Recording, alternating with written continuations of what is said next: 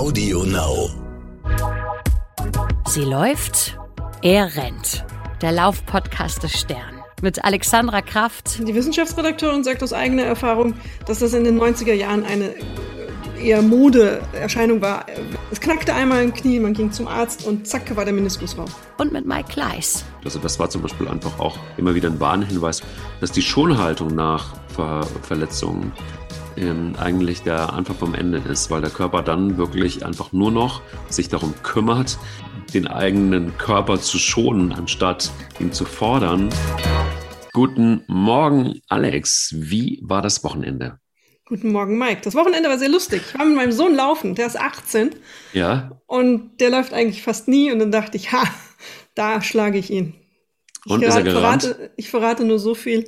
Ich glaube, ich brauchte danach fast ein Sauerstoffzelt. Oh. Und das Schlimmste war, wir haben ja nicht viele große Berge in Hamburg, aber wenn er so oben am Hügel stand und dann so ganz gnädig sich umdrehte und sagte, komm, ich warte auf dich. Oh, das ist bitter. Das ist richtig bitter. Das ist wirklich bitter. Oder? Ja, komm, ich warte auf dich, Mutti. Das ist. Mh. Okay, das tut richtig weh, aber ähm, er ist gerannt, also, ne? Nicht Er gelaufen. ist gerannt. Wie war dein Wochenende? Ähm, mein Wochenende war lazy. Ich habe ähm, äh, das Laufen ähm, äh, nicht verfolgt, sondern die EM verfolgt und habe ähm, anstatt des Laufens ein Gartentraining-Programm gemacht. Und ich äh, kann euch sagen, ein Gartentraining-Programm, wenn man das fünf Stunden ausgiebig macht, mit allem, was dazugehört, Hecke schneiden, Rasenmähen, äh, Unkraut jäten, alles, alles, alles, alles, alles, wirklich alles komplett und der Garten sehr, sehr groß ist, dann weißt du, was du getan hast. Und ich habe auf meine Uhr geguckt. Du weißt ja, ich äh, benutze solche Gadgets. Und ähm, ich hatte 160 Prozent des Tagesziels erreicht. Also das heißt ungefähr so, wie wenn ich 12, 13 Kilometer gelaufen wäre. Aber du wusstest nachher auch bestimmt, wo all deine Schwachstellen muskulärer Art sind. Wo es zieht, wo es zu kurz ist, wo du gibt es- dehnen musst. Die gibt es nicht. Ach so. Also, gibt- ja, doch, doch, stimmt. Also ich habe ein bisschen Rücken, unterer Rücken, das ist jetzt mein Thema. Unterer Rücken ist aber auch immer mein Thema gewesen. Ähm, äh, jetzt sagte mir der Körper aber, du müsstest mal wieder was für den unteren Rücken tun. Hast du schon länger nicht mehr? Ja, Körper, hast du recht. Und ähm, werde ich wieder nachholen. Da gibt es auch Nachholbedarf. Das war immer meine Schwachstelle. Und ähm, die habe ich dann irgendwie auch schön trainiert. Und jetzt ähm, habe ich das etwas schleifen lassen und schon bei fünf Stunden Gartenmarathon war es dann soweit. Aber das ist gar nicht unser Thema. Unser Thema ist, ähm, oder vielleicht doch, denn äh, kann wirklich jeder laufen, ist heute die Frage. Oder ist es auch wirklich gut für jeden zu laufen, je nachdem, wie der Körper, in, in welchem Körper der Zustand ist. Und in da welchem gibt Körper es. der Zustand, in welchem Zustand der Körper ist. Ah, in welchem äh, Zustand der Körper ist. Ja, stimmt, genau. Du hast recht. Heute Sorry. ist Mond. Ja, das ist, das war zu viel Gartenarbeit, einfach eindeutig. Ja, und da sind wir beim Thema, also mein Lieblingsthema ist ja das Thema Gelenke und ähm, auch da gerne das Kniegelenk. Da sagen viele ja auch, nee, ich habe Knie, deshalb kann ich nicht laufen. ja, das habe ich auch schon öfter gehört. Ich habe schon, ich habe Knie, ich habe Hüfte, ich habe Knöchel, ich habe untere Rücken, ist auch ein gern genommenes Argument. Mhm.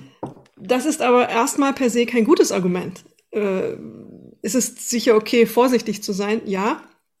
Und man kann auch noch mal zum Arzt gehen und das checken lassen, wenn man unbedingt darauf besteht. Aber wenn man keine wirklich akute Verletzung hat, ist es eher ungewöhnlich, dass man sagt, ich habe Knie. Oder ist es kein Grund, dass man dann sagt, ich kann nicht laufen gehen, weil ich habe Knie.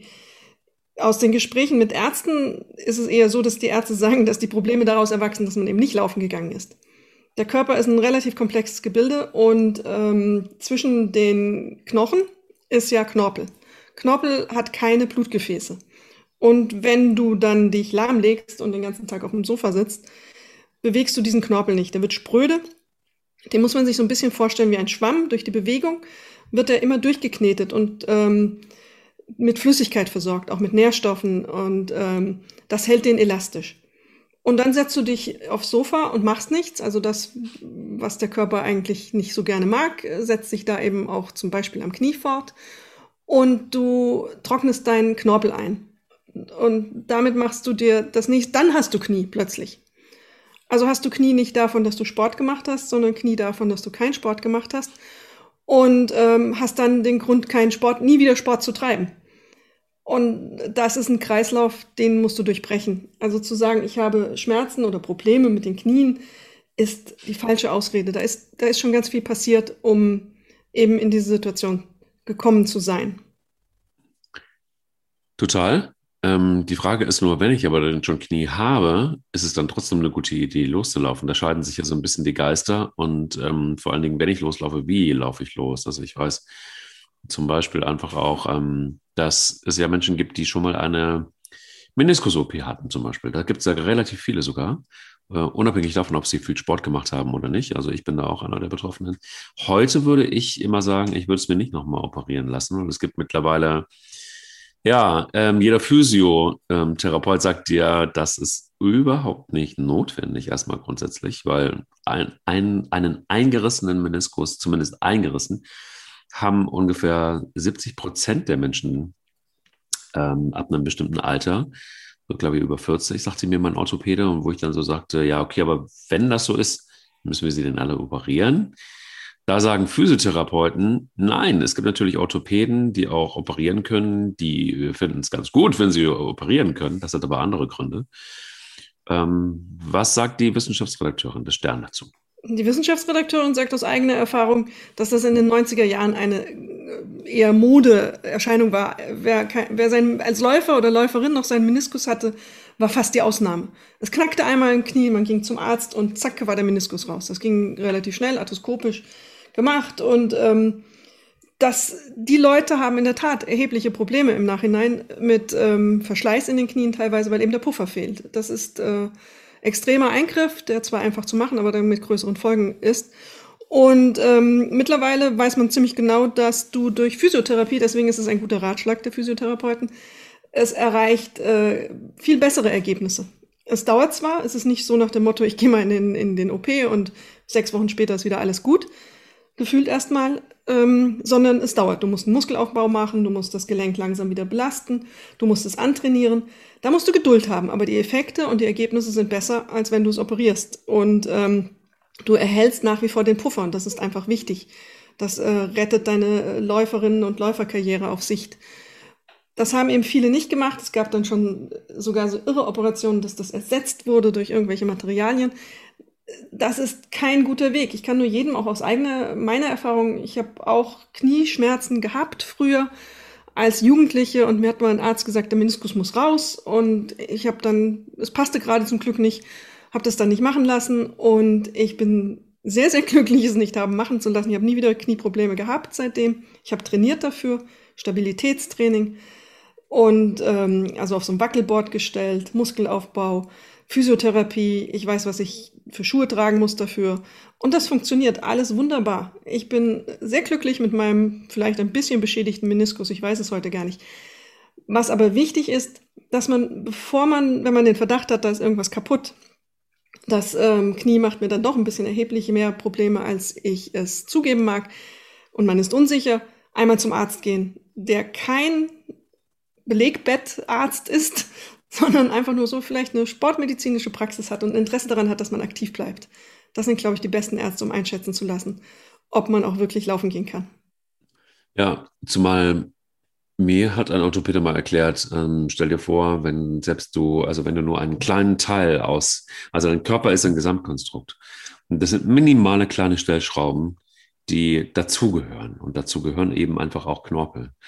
Und wenn du etwas wegnimmst aus deinem Körper, ist im Grunde genommen das Gleichgewicht, auch wenn es so minimal ist, was du da rausnimmst, nicht mehr so erhalten, wie es vorher mal war. Das heißt, nur dann, wenn es wirklich dringend notwendig ist, macht es, also laut seiner These überhaupt Sinn, daraus was, was dann äh, dran zu verändern. Denn der Körper, wenn du auch nur einen Teil des Meniskus wegnimmst, ähm, ist es so, dass der Körper einfach auch eine gewisse Zeit braucht, um das überhaupt zu akzeptieren, weil er weiß, wie es vorher war. Und ähm, der Physio, mit dem ich ähm, sehr lange zu tun hatte, eben weil ich mich auf diese Knie-OP eingelassen hatte, ähm, der sagte, was das, das, das größte Problem ist eigentlich gar nicht mal so sehr der Knorpel, sondern das größte Problem ist die Kapsel, die entzündet ist, die gereizt ist. Und die tut eigentlich weh. Du hast in der Regel, wenn der Meniskus kaputt ist, ja irgendwie ein traumatisches Ereignis gehabt, das dazu geführt hat, dass der Meniskus kaputt gegangen ist, eingerissen ist, etc. In der Regel trainiert man dann noch ein bisschen weiter und das kann natürlich dazu führen, dass die Kapsel sich entzündet. Das ist richtig. Und wenn die erstmal entzündet ist, so eine Entzündung wieder rauszukriegen, das braucht ein bisschen. Das braucht Geduld, auch hier wieder. Ähm, das gibt keinen schnellen Fix dafür. Und was du sagst, ist ja absolut richtig. Wenn man an diesem Meniskus rumsäbelt, man nimmt eine Ecke weg, Teilweise wurde er ganz rausgenommen, aber es, gibt auch OPs, wo man einfach nur ein Stückchen weggenommen hat. Das verändert die gesamte Statik des Körpers. Das ist wie so eine Aufhängung, die von unten nach oben sich in den Körper fortsetzt. Angenommen, du nimmst eben dieses Stückchen, die Ecke links weg im Knie. Das kann dann dazu führen, dass du in der Hüfte ganz anders plötzlich stehst. Die Hüfte steht anders, das setzt sich in den Rücken fort, das setzt sich in den Nacken fort. Und wenn du diese Statik einmal durcheinander gebracht hast, das wieder hinzubekommen, so wie es einmal war, absolut schwierig. Und deswegen ist es sehr, vermutlich auch der Grund, dass eben Physiotherapie, die darauf ähm, hinarbeitet, dass der Meniskus erhalten wird, die Statik erhalten wird, die bessere Lösung langfristig. Ja. Bist du fertig? Weil das klang so, als ob, als ob du. Ähm nee, ich war jetzt fertig. Ah, okay. ähm, nee, was mir, was mir in dem Kontext so einfällt, und das finde ich, finde ich, finde ich tatsächlich wirklich faszinierend, ähm, wir sind alle ungeduldig. Und du hast gerade eben was gesagt, was total, total richtig ist, aber was wir vielleicht einfach auch verlernt haben. Ich weiß es nicht, ob der Mensch so gestrickt ist. Mir das Thema Ungeduld. Ähm, und, und, und einfach zu wissen, dass ein Kumpel zum Beispiel von mir, also im Nachhinein ist man immer schlauer, dem habe ich gesagt, geh doch mal zu meinem Physio. Der hat mir nämlich gesagt, dass ähm, eventuell OP gar nicht notwendig. Der hat das gemacht und genau das ist eingetreten. Er brauchte ein halbes Jahr, um, ja, um den Meniskus Schmerz, also um, um sich wieder schmerzfrei zu kriegen, um diese Entzündung rauszukriegen aus der Kapsel. Ähm, auch mit Muskelaufbau. Und ähm, er war auch in so einem Teil, in dem ich auch war, ich vergesse immer wieder den Namen. Das ist ein Ding, du, du wirst quasi in so einen Apparat gesteckt und läufst auf einem Laufband, aber hast auch so ein Luftpolster um dich rum, sodass den, das Gewicht des Körpers irgendwie niedriger wird. Ähm, für viele Leistungssportler ist das ähm, das Thema. Ähm, das heißt, du, du läufst, aber ohne Schmerzen und das ist wichtig, weil im Hirn abgespeichert ist dieser Schmerz abgespeichert. Und ähm, du wirst mit Sicherheit wissen, wie dieses Gerät heißt. Ich, ich komme nicht auf den Namen, aber es ist so wertvoll, weil das Hirn quasi wieder lernt, ah, nee, ist ja gar nicht Aua, wenn, wenn, wenn dieser Typ da läuft, sondern ähm, du ja, du gibst dem, dem Hirn wieder neue Impulse, tut nicht weh, wenn es läuft. Ich weiß nicht, wie es heißt. Ich gebe ah, es zu. Mist. Ah, erwischt. Mist. Mist. Haben wir jetzt schlecht besprochen, Mensch. Ja. Äh, aber ich kenne die Effekte davon und den Sinn finde ich auch großartig. Also du reduzierst die Belastung auf den, auf den Schmerzpunkt und vor allen Dingen nicht nur das Gehirn lernt etwas, sondern wenn du einen Schmerzpunkt hast und läufst, dann kennst du es ja auch von dir, dann tritt man vielleicht ein bisschen anders auf dann hält man sich anders, dann hält man den Rücken anders und hat plötzlich an einer ganz anderen Stelle Schmerzen. Also wenn man mehr auf dem Außenfuß läuft, kann das dazu führen, dass man dann eben im Rücken diese Probleme bekommt, weil sich da was verschiebt und wieder, wir sind wieder bei der Statik, die sich verschiebt. Und das sind so Ausweichbewegungen, die möchtest du nicht haben. Du möchtest deine natürliche Bewegung erhalten. Und ähm, wenn du einen Schmerzpunkt hast, ist die Gefahr groß, dass du äh, eben in, in falsche Bewegungsmuster fällst. Und dieses Gerät hilft dabei, das zu verhindern das ist nun relativ aufwendig. Da muss man ja auch in, eben ein Unternehmen oder eine Praxis finden, die das hat. Äh, ich würde auch jedem empfehlen, wenn er angenommen jetzt eine Laufproblematik hat, erstmal an den Knien, Beschwerden akut, dann ähm, kann man das auch über Schwimmen, Radfahren etc. Ja. regeln erstmal, ähm, weil man da ja auch Entlastung für die Gelenke schafft, die akut gereizt sind, wenn man eben eine Verletzung dieser Art hat oder eine Problematik dieser Art. Dann kannst du das auf dem Fahrrad wunderbar lösen. Das Gelenk wird anders belastet und ähm, kann sich dann auch erholen. Und die Erholungsphase ist extrem wichtig, gerade bei einer Entzündung. Das mag man manchmal gar nicht so wahrnehmen, dass das Gelenk ein Problem hat und äh, gereizt ist. Dann denkt man, ach, geht schon. Und das braucht seine Zeit. Das braucht wirklich Geduld. Äh, sechs, sieben, acht Wochen für eine ordentliche Entzündung ist nichts. Und ähm, wenn man vorher wieder anfängt, dann riskiert man eben auch die Fortschritte, die man gemacht hat und äh, beginnt dann wieder bei Null. Und das Ding heißt ähm, Autogy. Ah. Und dieses Autogy ist ähm, tatsächlich von der NASA entwickelt mhm. worden. Und zwar, um eigentlich, eigentlich um Astronauten ähm, auf das Weltall vor, vorzubereiten. Und du kannst, ähm, und das ist jetzt mir auch wieder in den Sinn gekommen, 80 Prozent des Körpergewichts reduzieren. Und dann ähm, hangelst du dich dann Step by Step weiter nach oben. Also gerade bei Fußballspielern, die oft Knieverletzungen haben, hat sich das sehr bewährt. Und ähm, genau, in diesem Ding habe ich nämlich drin gesteckt. Und ähm, ja, läuft unter ähm, NASA-Laufband auch, könnt ihr mal googeln. Ähm, ist also keine, keine, ist, ist doch, es ist Rocket Science in der Tat, aber es ist wirklich einfach auch, auch, auch, auch, auch faszinierend. Jetzt haben wir über das Knie gesprochen, aber ich würde gerne nochmal auf ein ganz anderes Thema, ähm, das auch gerade mega aktuell ist, denn, denn ihr habt alle diese fürchterlichen Bilder gesehen ähm, beim Spiel Dänemark gegen Finnland, ähm, wo Christian Eriksen einfach umgekippt ist ähm, auf dem Spielfeld und reanimiert wurde und Gott sei Dank innerhalb von kurzer Zeit war, war eine ärztliche Versorgung da und auch 100 Meter gegenüber ist das große Kopenhagener Krankenhaus. Das hat alles geholfen, um, um ihn äh, am, ja, zurück ins Leben zu holen, krasserweise. Ähm, und es, es, es gibt so ein paar Dänen bei mir im Bekanntenkreis, die, mit denen ich gesprochen habe, die auch echt so, ja, Skandinavier, die, die eher so äh, hart im Nehmen waren, aber die, die, die das alle tief getroffen hat. Und ich glaube, irgendwie jeden, der das, der das gesehen hat, ähm, den, an dem ist das überhaupt nicht spurlos vorbeigegangen. Vor allen Dingen, vielleicht auch deshalb, ich habe nochmal, ich weiß nicht, wie es dir ging, Alex, aber ich habe drüber nachgedacht, warum hat mich das eigentlich so berührt und warum hat mich das eigentlich so mitgenommen, auch in der Tat und, und fassungslos gemacht? Vielleicht einfach deshalb, weil man weiß ähm, oder weil man plötzlich sieht, dass so ein, ein Sportler, Supersportler, der bei Inter Mailand spielt, der irgendwie, ja, keine Ahnung, irgendwie total im Saft des Lebens steckt, 29 Jahre alt, dann einfach, äh, ja, dem bleibt einfach das Herz stehen. So, ne? Und ich glaube, es gibt ja, gibt ja den einen oder anderen mit Herzproblemen. Also ich weiß, ein sehr guter Kumpel von mir, der läuft, aber er, ähm, er hat seit einigen Jahren einen Herzschrittmacher. Und ähm, es läuft gut bei ihm. Also er läuft sicher nicht jetzt einen Marathon, aber ähm, er läuft und er läuft regelmäßig. Wie siehst du das? Also jetzt auch schon mal wieder aus der aus deiner Sicht ähm, der Wissenschaft. Das Herz, ähm, komplexes Ding sowieso. Ähm, läufst du zu wenig, ähm, kann das Herz leiden. Machst du zu viel, kann es auch leiden. Also nicht so, nicht so ganz einfach. Das ist in der Tat keine einfache Situation. Was wir da erlebt haben, ist eine Situation, du hast ein EM-Turnier, da steigt schon mal im Körper des Sportlers der Adrenalinspiegel, Eröffnungsspiel, erstes Spiel. Und ähm, wir gehen immer davon aus, Sportler sind ultra gesund. Das sind sie auch. Aber es gibt einfach Herzproblematiken, die unter Belastung erst auftreten. Bei Sportlern ist es relativ, äh, bei solchen Leistungssportlern oftmals so, dass die ähm, verdickte Herzwände haben und, oder Herzrhythmusstörungen daraus resultierend haben. Und die können dazu führen, zum Beispiel eben, dass man in so einen Herzstillstand gerät unter extremster Belastung. Dann hast du ähm, die Möglichkeit, dass sich jemand eine erworbene, kurzfristig erworbene Problematik hat, ähm, zum Beispiel eine Herzmuskelentzündung. Kann sein, einen Infekt gehabt, weiter trainiert, zu früh wieder angefangen, ist auch ein bisschen ignoriert.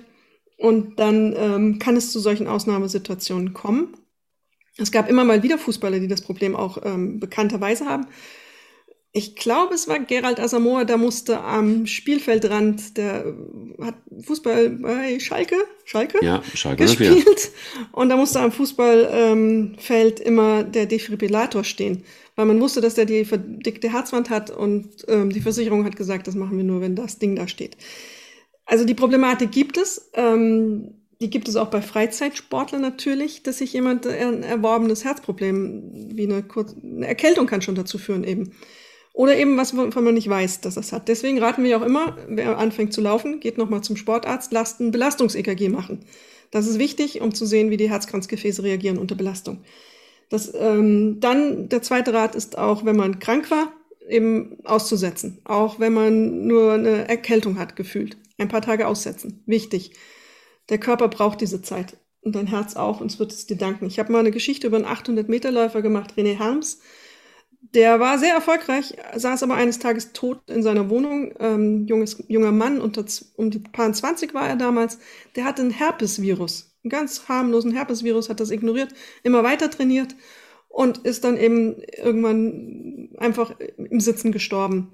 Das war sehr dramatisch. Also aufpassen, wenn man Infekte hat, immer eine Runde aufpassen, sich wieder, wir sind beim alten Thema, Zeit nehmen. Und ähm, das sind erstmal für die akuten Dinge. Es gibt ganz viele Menschen, die Bluthochdruck haben in unserem Land. Da ist es das, was du ja sagst. Wir wissen einerseits, Sport ist eine Behandlungsmethode dafür, aber Sport ist auch ein, ein, eine Belastung.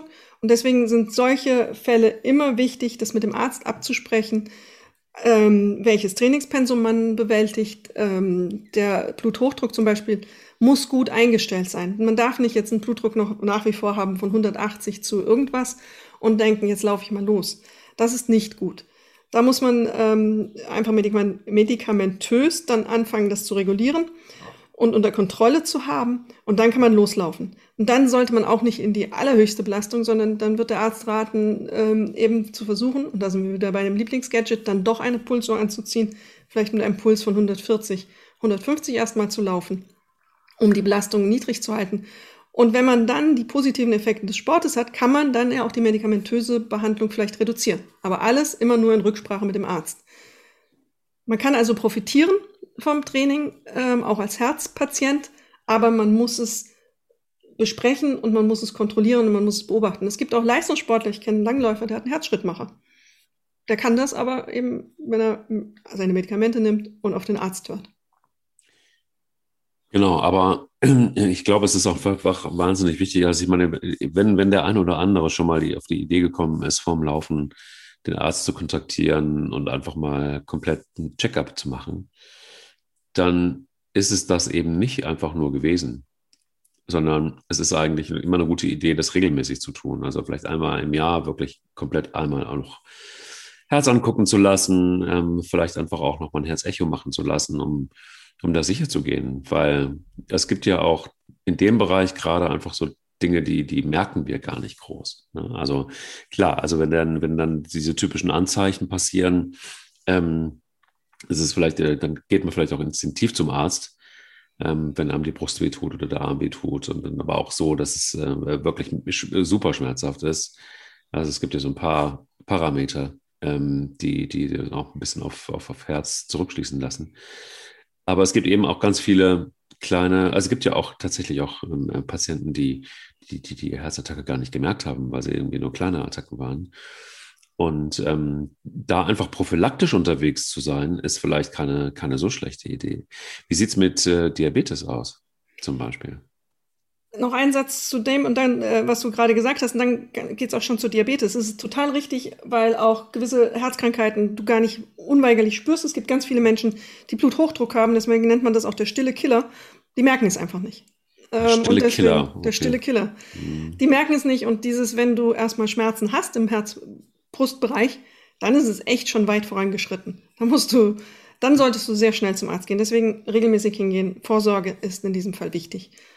Und jetzt zu Diabetes. Für Diabetes ist auch ähm, Bewegung, Laufen, ähm, Schwimmen, Radfahren, alles, was dieses Herz-Kreislauf-Training ähm, besonders gut, äh, schwieriger Satz jetzt, alles, was ein besonders gutes Herz-Kreislauf-Training ist, ist da richtig und ähm, gut, aber auch da Rücksprache mit dem Arzt wieder halten. Man darf dann natürlich, man muss ja auch seine, seine Insulindosen darauf anpassen, ähm, weil man unter Belastung ja anders ähm, den Stoffwechsel aktiviert. Da braucht man ein bisschen Erfahrung. Da gibt es auch Gruppen für. Es gibt äh, Selbsthilfegruppen, Trainingsgruppen, äh, viele Ärzte bieten das an.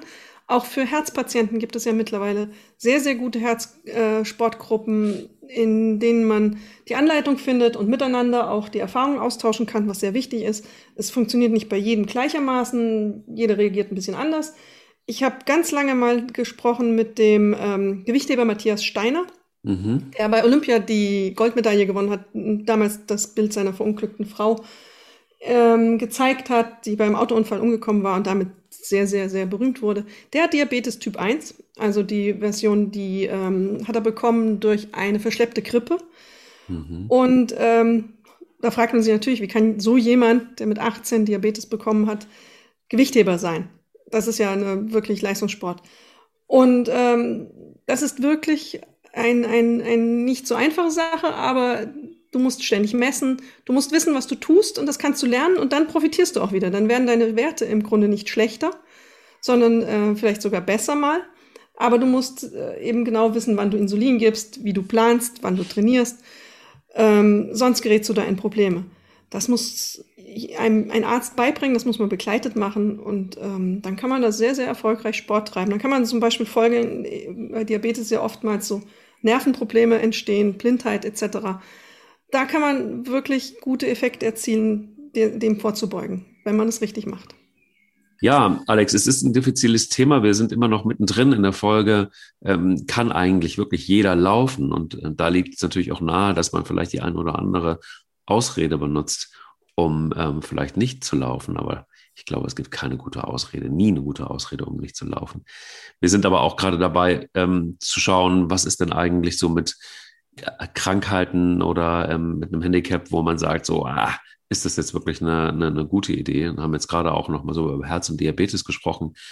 Ähm, das dann wirklich einfach auch nicht ohne ärztliche Begleitung geht, oder? Wie siehst du es? Richtig. Bei diesen beiden Krankheiten muss man den Arzt oder die Ärztin hinzuziehen, man muss sich beraten lassen, man muss ganz viel lernen. Das ist ein bisschen anstrengend, das kommt noch oben drauf zum ohnehin schon anstrengenden Training aber man profitiert davon. Es ist in diesem Fall Medizin. Es ist die einzige Medizin, die wir kennen, die ohne Nebenwirkungen das Altern verhindert und von der wir eben profitieren, auch mit bei der Frage, wie wollen wir alt werden? Also wenn ich eben meine Blutdruck, Bluthochdruckprobleme mit ähm, Medikamenten wie einem Beta-Blocker unter Kontrolle bekomme oder meine Bluthochdruckwerte ähm, verbessern kann, indem ich laufen gehe, dann ist es natürlich ein qualitativ hochwertigeres Dasein ohne Nebenwirkungen, wenn ich das durch Laufen schaffe.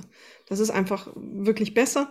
Bei Diabetes ist es einfach so, dass man ja auch dann, wenn man regelmäßig läuft oder aktiv ist, dass man ähm, das Gewicht hält, was ja ein wesentlicher Faktor bei ähm, der Entwicklung von Diabetes auch ist.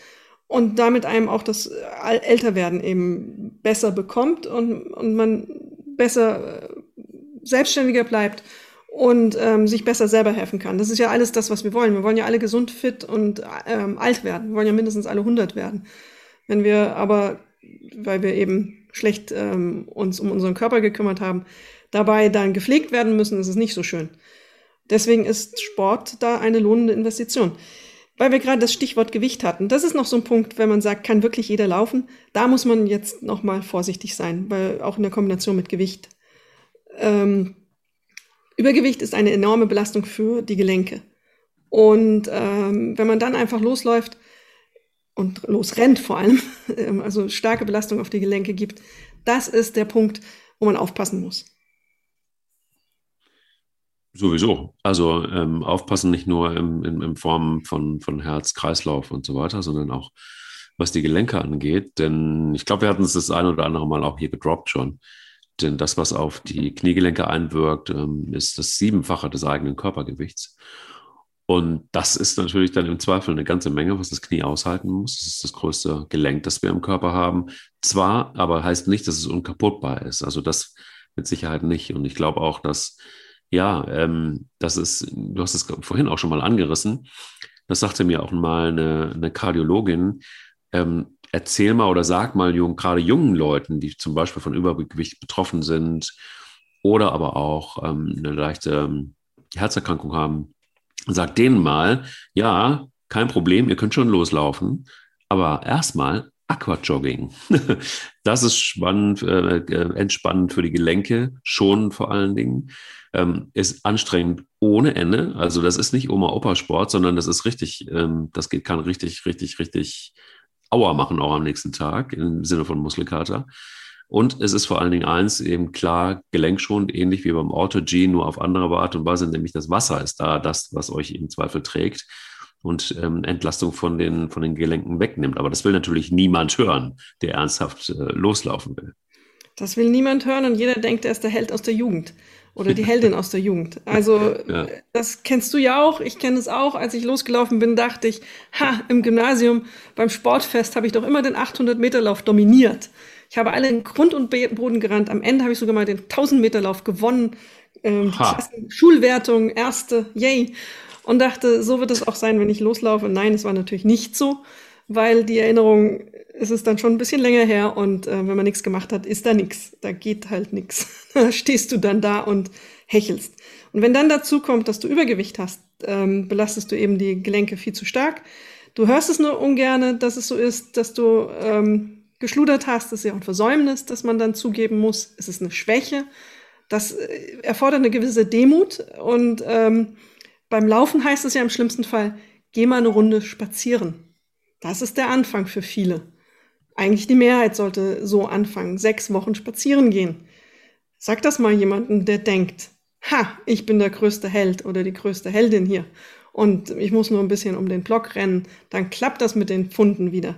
Das ist echt schwierig fürs Ego und ein hartes Stück Arbeit. Das ist fast noch schwieriger, als dann wirklich los, loszugehen und das Gewicht zu reduzieren. Diese Erkenntnis und dieses Eingeständnis, diese Schwäche zuzugeben. Ich habe da einen Fehler gemacht. Ich habe geschludert, ich habe zugenommen, ich habe nichts getan.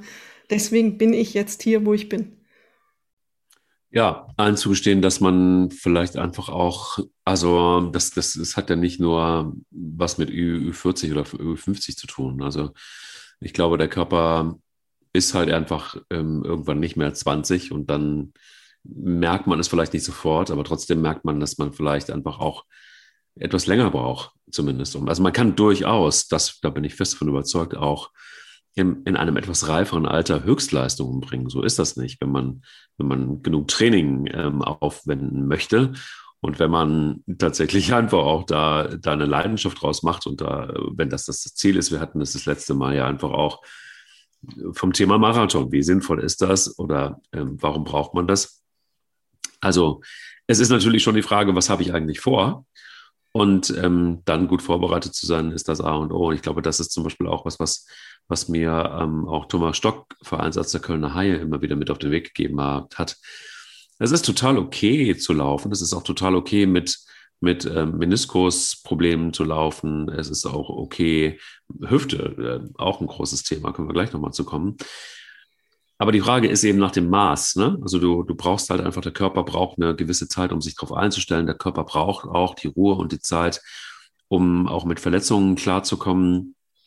Ähm, sich nicht zu bewegen ist immer schwierig für den Körper, weil er dann einfach auch sofort in so einen Modus kommt, wo er ähm, in, in, in, in eine Schonhaltung geht. Und eine Schonhaltung ist gerade bei Verletzungen übrigens mit das, das, das Doofste, was man haben kann weil sich dann auch das Gebäude komplett verschiebt. Also das war zum Beispiel einfach auch immer wieder ein Warnhinweis von einigen Ärzten, mit denen ich gesprochen habe, dass die Schonhaltung nach Ver Verletzungen ähm, eigentlich der Anfang vom Ende ist, weil der Körper dann wirklich einfach nur noch sich darum kümmert, den eigenen Körper zu schonen, anstatt ihn zu fordern, um zum Beispiel Muskel aufzubauen, um zum Beispiel ähm, die, die ähm, Ausdauer ähm, ähm, zu, ähm, zu steigern.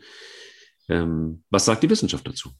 Ja, Schonhaltung habe ich ja vorhin auch angedeutet, oder Ausweichhaltung ist es ja auch.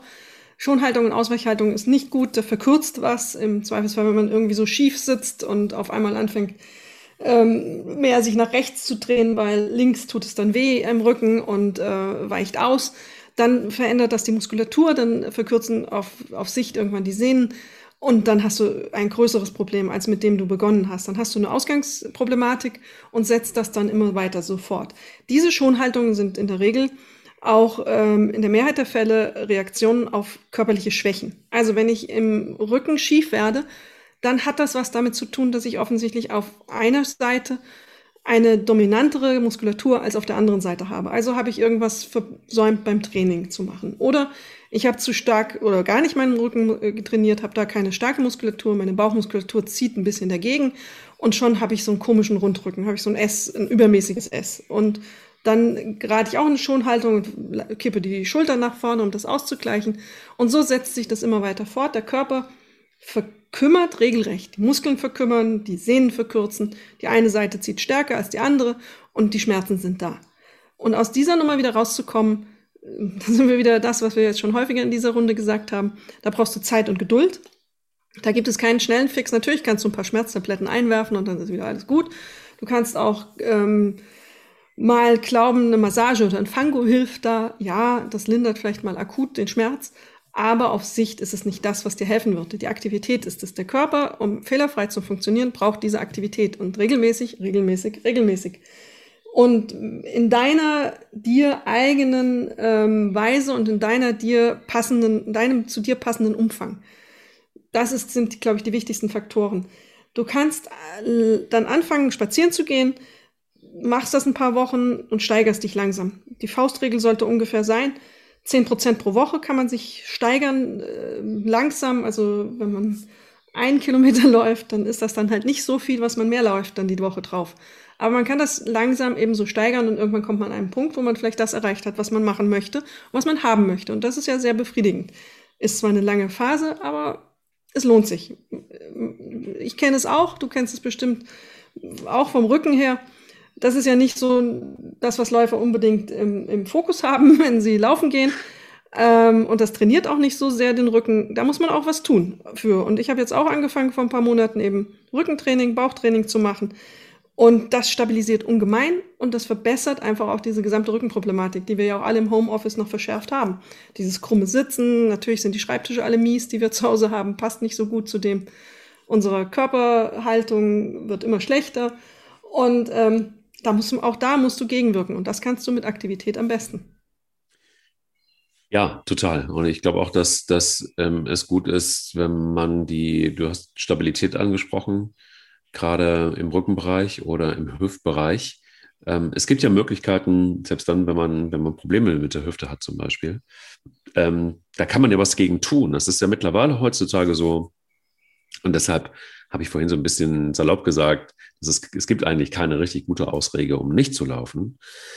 Ähm, weil die Möglichkeiten so vielfältig sind. Also du kannst ja selbst, wenn du, wenn du Beschwerden im äh, Rückenbeschwerden hast oder in der Hüfte, dann ähm, gibt es, kann man kann heutzutage relativ viel analysieren. Und es gibt mittlerweile überall Labs und auch Institute und keine Ahnung, wo du dich äh, komplett verkabeln lassen kannst und ähm, einfach mal ein Stück läufst und dann wird das aufgezeichnet.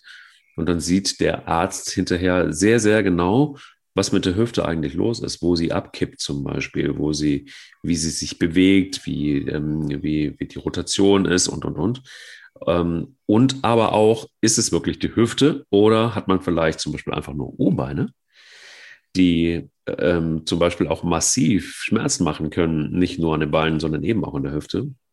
Also manchmal ist das Problem ja gar nicht so sehr an den Stellen zu suchen, die uns wehtun, sondern manchmal ist der Körper ja so verrückt, dass der Ursprung ganz woanders liegt. Und das rauszufinden ist ja heute möglich. Das ist ja eigentlich das Coole. Also das heißt, du kannst dagegen steuern. Und da gibt es, boah, also ich glaube, deutschlandweit, überall müsstet, müsstet ihr einfach wirklich mal googeln. Ähm, es gibt äh, sowieso Sporthochschulen, es gibt, ähm, also in Köln zum Beispiel eine sehr, sehr renommierte, die dann noch zusammenarbeiten mit Orthopädien, die komplexe Systeme entwickeln, einfach nur um eins zu tun, um Menschen wieder ins Laufen zu kriegen. O-Beine und X-Beine ist etwas, was man anschauen lassen sollte, bevor man läuft. Und da gibt es auch eine Form, wenn man zu extreme X-Beine hat, da gibt es eine gewisse Gradzahl, das wissen die Ärzte besser als ich jetzt. Die sagen dann lieber nicht laufen gehen. Dann würde man eher vielleicht zum Radfahren oder Schwimmen raten. Aber das sind wirklich extreme Ausformen, bei O-Beinen auch. Ähm, es gilt die Grundregel, die mir der Arzt Wessinghage mal gesagt hat. Er meinte, er hat in seinem Leben mehr Gelenk, Menschen mit Gelenkersatz behandelt, weil sie inaktiv waren als Menschen, die es brauchten, weil sie zu viel Sport getrieben haben. Deutlich mehr. Und ähm, das ist ja ein guter Hinweis, finde ich. Und ähm, wenn ein Mann aus der Praxis eben sagt, so ist es. Und was du angedeutet hast mit, lasst euch anschauen, wo die Sachen, äh, wo das im Argen liegt, absolut richtig, das lohnt sich. Es gibt aber auch hervorragende, wenn man so ein bisschen den Weg scheut in, in große Analysegeräte ähm, und vielleicht auch die Krankenkasse das nicht so zahlt, kann man sich auch versuchen, einen guten Physiotherapeuten zu suchen der ähm, durch Tasten schon mal auch muskuläre Veränderungen, Verhärtungen und Schwächen erkennt. Sie sehen das auch in Bewegungsabläufen. Also wenn man ganz einfache Übungen macht, sieht man relativ schnell als erfahrene Physio- oder Physiotherapeutin, wo es im Argen liegt, wo man schief ist, ähm, wo die Bewegung eine Ausweichbewegung ist. Das sieht man auch schon ähm, gut so. Aber in der Tat kann es sich lohnen, ähm, Sachen anschauen zu lassen, wenn man eine dauerhafte Problematik hat. Ich habe mal einen Lauftrainer in London getroffen, ähm, Lee Saxby, der ähm, viele James Bond zum Beispiel ähm, mal trainiert hat. Daniel Craig für eine Laufszene im James Bond, ähm, der ihm beigebracht hat, richtig die Beine zu bewegen, dass das sehr dynamisch und gut aussieht. der hat mal den wunderbaren Satz gesagt, gesagt, if it's not broken, don't fix it. Faustregel ist, wenn du keine Beschwerden hast, alles fein, dann machst du vieles richtig. Er hat aber auch gesagt, das Problem beim Laufen ist, dass jeder glaubt, dass er es kann. Und ähm, so ist es dann im Endeffekt doch nicht, weil Laufen dann doch wieder eine Kunst ist. Du wirst es auch kennen, Mike. Ähm, wir haben alle rumexperimentiert, wer ein bisschen läuft. Schritte größer, Schritte kleiner. All diese Dinge, die man da so treibt und macht und mit denen man ganz viel verändert. Und das ist nicht, wenn man da erstmal anfängt, das ist nicht so einfach, oder? Wie ist deine Erfahrung damit? Ich ähm, habe einfach nur Schwein gehabt. also ich bin, ich bin einmal mit, ähm, mit Inga-Lena Heuk ähm, gelaufen, lange Zeit auch Profi und bin mit ihr durch München, durch den, was, was war das, englischen Garten gelaufen. Genau, beliebte Laufstrecke, auch irgendwie am Eisbach vorbei und ja, sehr schön auf jeden Fall. Und dann sagte sie, sag mal, ähm, kann es sein, dass deine Schritte etwas groß sind? Dann habe ich gesagt, was? Und sie so, ja, ähm, irgendwie kommt es mir vor, als ob die Schritte ein bisschen weit sind. Und dann fing sie an zu zählen und sagte, nee, total ideal, hätte ich nicht gedacht. Also das heißt, ich lag da eigentlich so im totalen idealen Maß. Dann habe ich mich verkabeln lassen, einfach mal um, ah, das war ein Laufschuh-Test, den ich gemacht habe mit äh, zehn verschiedenen Modellen. Das mache ich dann tatsächlich wirklich immer gerne selber, dass ich mich aufs Laufband stelle und das dann, also es gibt verschiedene Parameter, aber das Laufband gehört mit dazu. Wir haben das aufgezeichnet und lustigerweise sagte da mein Orthopäde, dass ich eigentlich eine ideale Fußstellung habe fürs Laufen. Also sehr gerade, so wie eigentlich Laufschuhe auch konzipiert sind. Die Laufschuhe oder Laufschuhhersteller gehen immer davon aus, dass du gerade läufst, dass du nicht nach innen, nicht nach außen, äh, nicht, dass du die Ferse irgendwie hinten abläufst oder was auch immer. Sie gehen immer davon aus, dass du gerade läufst. Dummerweise ist es aber so, dass die wenigsten gerade laufen. Und äh, finde den Fehler, da ist nämlich dann der Fehler. Bei mir war es aber so, also ich, ich war, war eigentlich der ideale, ähm, ähm, das ideale Testimonial für jeden Laufschuhhersteller, weil ich tatsächlich wirklich sehr gerade gelaufen bin. Aber, und jetzt kommt's, egal, weil mein Meniskus hat trotzdem irgendwann gesagt, aua, irgendwie doof. Ähm, das hat mir nicht geholfen. Also vielleicht hätte ich etwas mehr laufen sollen und nicht so oft rennen sollen. Ich finde auch hier den Fehler, ein hausgemachtes Problem. Aber in der Tat ist es so, das nützt dir eigentlich gar nichts. Also so diese ganzen Parameter, ja, wichtig sie zu wissen. Ja, total wichtig und verstanden, den Arzt zu konsultieren. Ja, total richtig, äh, sich durchchecken zu lassen. Ja, auch Laufbahntests und alles, was man so machen kann, das ist alles gut. Am Ende des Tages ist der Körper aber dann doch auch so crazy drauf, dass er manchmal einfach selber entscheidet, das ist zu viel. Oder das tut mir nicht gut. Oder beweg deinen Arsch, du machst zu wenig. Also er ist ja, ich habe das schon mal gesagt, das ist ein bisschen schizophren, aber er ist ja auch ein eigenes Ding, dieser Körper. Also wir haben ja nur bedingt Einfluss drauf. Wir können auf die Signale des Körpers reagieren. Aber wir können ihm nicht sagen, hey, pass mal auf, ich laufe jetzt 42 Kilometer, halt das mal insofern aus, äh, finde, nee, und halt es aus kann man ihm sagen, aber finde das mal gut und ohne Konsequenz, das wäre jetzt ganz schön. Das äh, wird leider nicht funktionieren. Ich glaube, was du ansprichst, ist ja, dass man so ein bisschen Respekt vor seinem Körper und seinen Eigenheiten haben muss. Man muss auf ihn hören. Also dieses, äh, was du ja mal so im Scherz immer mal wieder, weiß ich nicht, ob es im Scherz ist, muss ich jetzt nochmal nachhören, sagst, äh, ich gehe das rauslaufen. Ich glaube, ähm, das ist genau das Problem. Also rauslaufen, keine gute Idee. In, ich kann das jetzt durch alle Bereiche, glaube ich, durchdeklinieren. Das ist, äh, das ist ein Signal. Wenn der Körper ein, ein Schmerzsignal sendet, sollte man zumindest mal innehalten und eruieren, ist das jetzt wichtig oder ist das einfach nur mal äh, momentane Schwäche? Und dann muss man darauf reagieren. Ignorieren hat noch nie so richtig geholfen. So meine Erfahrung. Ich habe jetzt was ignoriert ähm, kürzlich und leide jetzt darunter, dass ich einen normalen Schuh im Alltag anhatte, der in meine Ferse reingedrückt hat. Und dann dachte ich so, naja, das wird sich schon irgendwie geben. Pustekuchen hat sich nicht gegeben. Ich durfte jetzt 14 Tage keinen Sport treiben, bis zu diesem Wochenende, weil ich plötzlich an der Ferse eine dicke Schwellung hatte, von so einem blöden Schuh, der reingedrückt hat. Ähm, wenn ich jetzt das weiter äh, ignoriert hätte, hätte ich, glaube ich, noch länger aussetzen müssen. Also du siehst manchmal so Kleinigkeiten. die dazu führen, dass dein Körper reagiert. Ich habe mal von einem irgendein Triathlet beim Ironman kürzlich, vor zwei Jahren, glaube ich, der ähm, konnte nicht mehr weiterlaufen, weil er irrsinnige Ischias-Schmerzen hatte. Und ähm, der Auslöser für die Ischias-Schmerzen war ein neuer ähm, Transponder, den er am Körper getragen hat, um seine, Mess seine Laufleistung zu messen. Der hat an einer Stelle gerieben. Der hat noch nie an dieser Stelle das Ding getragen, der hat an einer Stelle gerieben und hat diese Ischias-Schmerzen ausgelöst. Also du siehst, der Körper ist ein sehr komplexes Gebilde. es ist ähm, sehr empfindlich und man muss aufpassen, was man tut und was man von außen so zufügt. Und man muss auf ihn hören.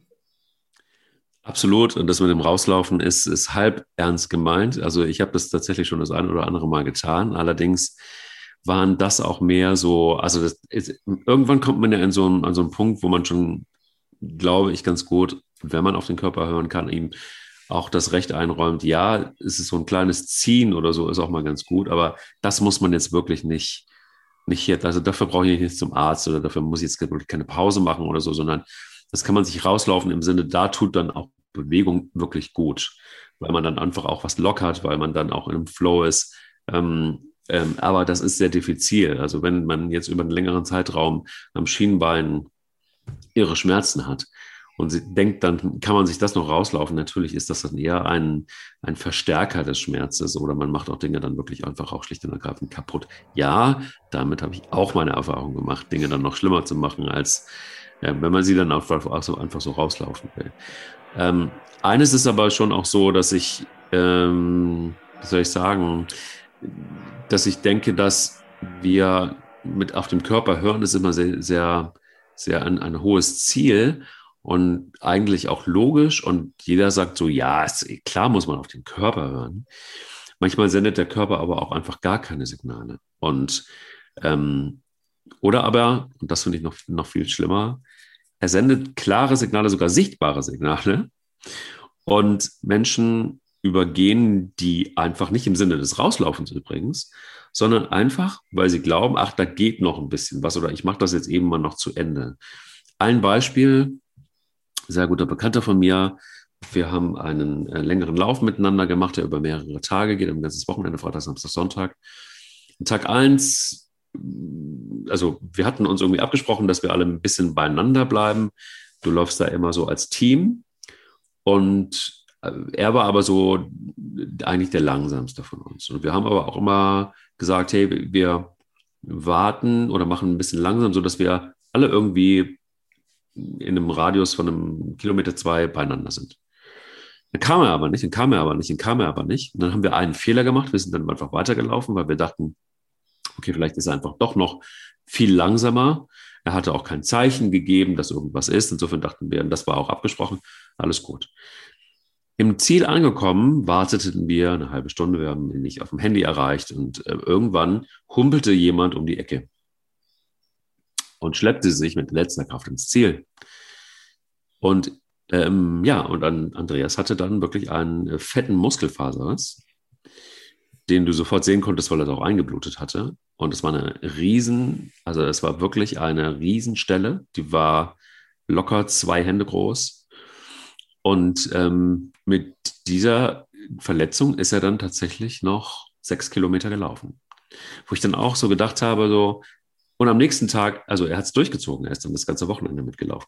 Wo ich dann mehrfach gesagt habe, hey, ähm, diese Verletzung ist nicht das ist nicht ohne und das müssen höllische Schmerzen sein. Warum? Also warum tust du dir das an? Und dann kam dann eben genau das, was, was, was so typisch ähm, ist, so das Ding, ja, ach, geht schon irgendwie, geht schon irgendwie, ich komme da schon irgendwie durch. Ihm war wichtiger, den zu Ende zu laufen, als äh, zu sagen, nee, an der Stelle muss ich leider aufgeben. Und es war wahnsinnig heiß. Es war, die Feuerwehr hatte überall Schläuche und da lief das Wasser überall raus und bespritzte die Leute. Und es machte, also es waren auch Bedingungen, die dann on top noch auch schwierig waren. Und das, sowas lässt mich dann fassungslos zurück. Und, und, und da war es ganz augenscheinlich so, der konnte eben, das ist ja unser Thema heute, der konnte nicht laufen. Und zwar deshalb, weil er einfach auch mega unvernünftig war. Das war so große Jungs, ähm, und da habe ich dann auch manchmal, also bei denen denke ich dann auch so, auch bei Menschen, die denken, ein Marathon ist, ein, ist, ein, ist eine Mutprobe, gibt es ja auch. Da denke ich, nee, das sind genau die Leute, die eigentlich nicht laufen können. Und den sollte man es nicht verbieten, weil das kann man nicht. Dann sind wir bald, bald so wie die Grünen. Aber ähm, es ist wirklich so, ja, wo du dir so denkst, nee, warum? Den Leuten kannst du auch nicht mehr vernünftig zureden. Also das ist, das werde ich nie verstehen, wie es dazu kommt. Hier 2019, bevor die Pandemie zuschlug, war ähm, der, so ein, so ein Hamburg-Halbmarathon. Und es waren 34 Grad, ein seltenes Ereignis in Hamburg, dass es so warm ist, aber es war tagelang so und es deutete sich auch an, dass an dem Lauftag es so sein wird. Ähm, und das ist ein Jedermannlauf natürlich und dann sind ganz viele dort gestartet, trotz des extremen Wetters, wo man sagen muss, ist es vernünftig, 21 Kilometer in brütender Sonne um die Mittagszeit zu laufen. Äh, in der Folge sind eben ganz, ganz viele kollabiert und nur noch wenige ins Ziel gekommen. Das sind so Sachen, die verstehe ich nicht. Da fällt mir auch nichts mehr ein zu. Also da kann ich, das kann ich nicht erklären. Ich ähm, versuche vernünftiger zu sein und damit auch dann eben Vorbild zu sein. Es, es gibt Momente, ein Muskelfaserriss, also wie, wie kann das gehen? Wie kann man das aushalten, sechs Kilometer damit zu humpeln, außer man ist irgendwo äh, abgeschnitten von der Zivilisation und muss ins Ziel zurück und sich dahin schleppen, dann okay. Aber einfach um seinem jetzt ganz böse gesagt, seinem Ego was Gutes zu tun, das ist, das ist kein Sport, das, der hilfreich ist, sondern das ist ein Sport, der dich krank macht und der dir nur schadet und damit überhaupt nicht mehr seinen, seinen Sinn und seinen Zweck er, erfüllt. Lieber eben äh, dieses Eingang rausnehmen, auch vor dem eigenen Selbst anzuerkennen, es ist halt so und ich lebe so und ist okay, es hilft mir und es reicht für mich als diesen extremen Wahnsinn zu, zu machen. Davon profitiert keiner. Nee. Keiner. Nee, vor allen Dingen, also er, er hat ja dann das ganze Wochenende auch durchgezogen mit diesem Muskelfaser. Was das war ja nicht nur, waren ja nicht nur diese sechs Kilometer. Aber abschließend vielleicht noch eine Frage, wenn wir das Thema haben, kann ich überhaupt laufen? Ähm, wir haben es einmal so eine, gar eine ganze Folge gehabt, aber ich glaube, wir können es einfach auch, und wir hatten uns das auch vorgenommen, dass wir das Thema immer mal wieder streifen und auch behandeln, nämlich wie ist es mit Depressionen? Kann, können Menschen mit Depressionen vielleicht, naja, natürlich können die laufen, aber manchmal ist der Lichtschalter gegenüber ja schon zu weit, um ihn anzumachen. Ähm, dass aber Depressionen deutlich verbessert werden können, wenn Menschen laufen, sich bewegen. Das ist, glaube ich, wissenschaftlich definitiv bewiesen. Frage ich aber auch gleich die Wissenschaftsredakteure nochmal. Und die Frage ist aber, was können wir Menschen mitgeben, gar nicht mal raten, aber mitgeben, wenn sie von Depressionen betroffen sind und würden vielleicht sogar gerne laufen, weil sie sogar wissen, dass Laufen gut tut, aber eben der Lichtschalter zu weit weg ist. Das ist eine schwierige Situation. Laufen und Depressionen, das ist bekannt und nachgewiesen, ganz, ganz, ganz großartig belegt, dass ähm, Depressionen durchlaufen mindestens so gut wie mit Medikamenten behandelt werden können, ohne wieder die Nebeneffekte zu haben. Medikamente haben auch das Problem, dass sie mit dem Laufe der Zeit weniger äh, wirkungsvoll sind bei Depressionen und ähm, deswegen ist Laufen eine wirklich gute und wichtige Alternative. Laufen, Schwimmen, Radfahren, das sind so wieder so die Sportarten, die am besten wirken in diesem Fall. Ja, da, da ist es wirklich die Hürde, es einmal zu beginnen und es eben regelmäßig zu machen. Die ist hoch, die ist für Menschen, die Depressionen haben, katastrophal hoch teilweise. Und ähm, ganz schwer, da das Richtige zu raten. Das ist auch individuell sehr verschieden. Das kann im Rahmen einer Therapie passieren, also mit dem Therapeuten oder der Therapeutin das zu entwickeln, dass man das macht und am Anfang eben auch medikamentös beginnt und dann das ausschleichen lässt und ersetzt durch die Bewegungstherapie dann. Es kann auch passieren in Form des besten Freundes oder der besten Freundin, mit der man dann als so eine indirekte Motivation losgeht. Der oder die dann ähm, jeden Montag, Mittwoch und Freitag vor der Tür steht und sagt, komm, geh, wir gehen jetzt. Und wir gehen jetzt erstmal spazieren und wir machen das, was bei dir jetzt heute funktioniert und ähm, machen das gemeinsam. Dann hat es zwei Aufgaben. Dann ist es zum einen eben die Bewegung, die den, den guten Trigger im Kopf ansetzt, aber auch der soziale Kontakt, der ja auch wichtig ist. Also Isolation ist ja ganz schlecht, eben bei Depressionen auch, dass man eben gemeinsam rausgeht und auch miteinander redet. Und ähm, es ist schwerer, nochmal äh, etwas abzusagen, wenn man mit jemandem anderen eine Verabredung eingegangen ist. Das sind alles so, so kleine Hilfsmittel, die man da machen kann. Aber in der Regel entwickelt sich sowas auch eben in, im besten Fall aus einer Therapie heraus. Es gibt auch Hilfsgruppen wieder da, also äh, Selbsthilfegruppen, die für Depressive eben Sportprogramme anbieten. Es gibt mittlerweile an Universitätskliniken auch in Freiburg umfangreiche ähm, Trainingsprogramme zum Beispiel. Da muss man einfach mal gucken. Lokal im Internet findet man da ganz, ganz viel und ganz viel Hilfestellung. Ich habe einige Menschen in meinem Umfeld mit Depressionen und ähm, die eint eines die sind, mm, die haben angefangen zu gehen, und zwar spazieren zu gehen.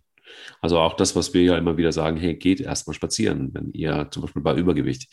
Und die machen es ganz genauso, oder die haben es ganz genauso gemacht. Die sind alle ins Laufen gekommen über Spaziergänge, lange Spaziergänge. Und zwar deshalb, und das sagen sie unisono alle, weil das Laufen selber mit der Vorstellung, jetzt laufen zu gehen, ähm, ist sofort auch so ein Stressmechanismus bekommen, so nach dem Motto, ich muss jetzt, also ich, es wird etwas von mir gefordert. Und wenn du von ähm, äh, Menschen mit Depressionen etwas forderst, ziehen sie sich ja meistens oft eher zurück. Und genau das war eigentlich der Hebel, dass sie gesagt haben, alle unisono, dass äh, ihnen das total geholfen hat. Also Druck raus und, und, und wirklich kleine Schritte zu machen erstmal. Ne? Und auch, und einer, äh, der hat dann auch plötzlich festgestellt, oh wow, ich habe ja auch ein total schönes Umfeld. Also ich habe ein, ich hab eine Stadt, in der ich lebe. Da ist Kultur, da ist Geschäfte, da lebt was und hat über diese Spaziergänge ja wirklich auch ins Leben wieder zurückgefunden. Und dann hat er seine ersten Schritte gemacht, auch in, in Sachen Laufen. Und zwar dann auch lustigerweise auch mit, dem, mit der Empfehlung, die wir auch mal das eine oder andere Mal abgegeben haben, nämlich aus dem Wechsel zwischen Gehen und Laufen, um sich dann weiter nach vorne zu handeln. Und mittlerweile läuft er immerhin, äh, ich glaube, so fünf Kilometer so äh, alle, alle paar Tage. Und ist aus dem, aber er, macht trotzdem noch seine Spaziergänge immer wieder zwischendrin. Und ähm, was ich, was ich total schön finde. Und das ist etwas, was, also, und er ja, feiert das auch total, dass, dass er über diese Mechanik in, in, in eine, nicht nur eine Bewegung gefunden hat, sondern einfach auch einen großen Schritt aus der Depression gemacht hat. Ihm, geht es wirklich, oder allen, die, die, die, die das so begonnen haben, denen geht es wirklich so viel besser. Du siehst, du siehst das auch. Also nicht nur, dass es körperlich gut tut, sondern auch einfach seelisch. Wir haben ja mit steigenden Zahlen zu kämpfen im Bereich psychische Erkrankungen. Und dazu hat mir mal ein Psychologe ähm, den Satz gesagt, er glaubt, dass wenn wir alle aktiver werden würden, wieder Gesellschaft ähm, umfassend, hätten wir weniger, deutlich weniger Probleme mit psychischen Krankheiten. Also der Zusammenhang ist nachweisbar, der ist groß, also Bewegungslosigkeit scheint auch Krankheiten dieser Art auszulösen oder zu, zu befördern zumindest. Und deswegen äh, sieht man, so wie ich es verstehe, eben diese großen Effekte, wenn dann die Leute sich bewegen. Der hat damals gefordert, das muss schon in der Schule anfangen. Äh, mit regelmäßigen Bewegungseinheiten und äh, einfach, dass die Leute von klein auf lernen, dass ihnen Bewegung gut tut. Und das ist ja der Effekt, den du gerade beschrieben hast. Wenn man sich dann mal bewegt, im kleinen Rahmen von mir aus, dann sieht man ja relativ und spürt vor allem relativ schnell diese Effekte. Und wenn du diese Effekte fühlst und spürst, dann hast du ja ein Erfolgserlebnis. Und das ist wichtig, gerade wenn man unter diesen Problemen leidet und unter diesen Krankheiten leidet. Und wenn man es dann schafft, das ohne Druck zu machen, ohne ich muss jetzt wieder super Leistungen bringen, sondern versteht, es reicht, dass ich mich bewege, dann ist das super. Also das perfekte Paket wäre das. Schön, dass wir so ins Laufen gekommen sind zum Anfang der Woche und vielleicht habt ihr das eine oder andere mitnehmen können, auch um in Bewegung zu kommen oder aber auch um die eine oder andere Verletzung, die euch umtreibt oder die ihr erlitten habt, nicht, ihr nicht den Raum zu geben, dass ihr eben nicht mehr oder erst gar nicht anfangt loszulaufen oder nicht wieder ins Laufen zurückfindet oder wie auch immer man das nennen mag. Dank dir sehr ähm, und für die, für die wirklich vielen, vielen guten Punkte, einfach auch aus, aus der Sicht der Wissenschaft nochmal dazu. Und äh, jetzt habe ich wieder richtig Lust bekommen, auch nach dem Wochenende, das sehr äh, gut für meinen unteren Rücken war, aber aus anderen Gründen nicht, weil ich nicht wegen des Laufens, sondern weil ich andere Dinge getan habe. Aber jetzt habe ich wieder richtig Bock gekriegt zu laufen. Das werde ich jetzt auch tun. Danke dir auch und ähm, gute Erholung für den unteren Rücken. Danke, immer gerne genommen. Sie läuft, er rennt. Der Laufpodcast des Stern mit Alexandra Kraft und mit Mike Kleiss. Audio Now.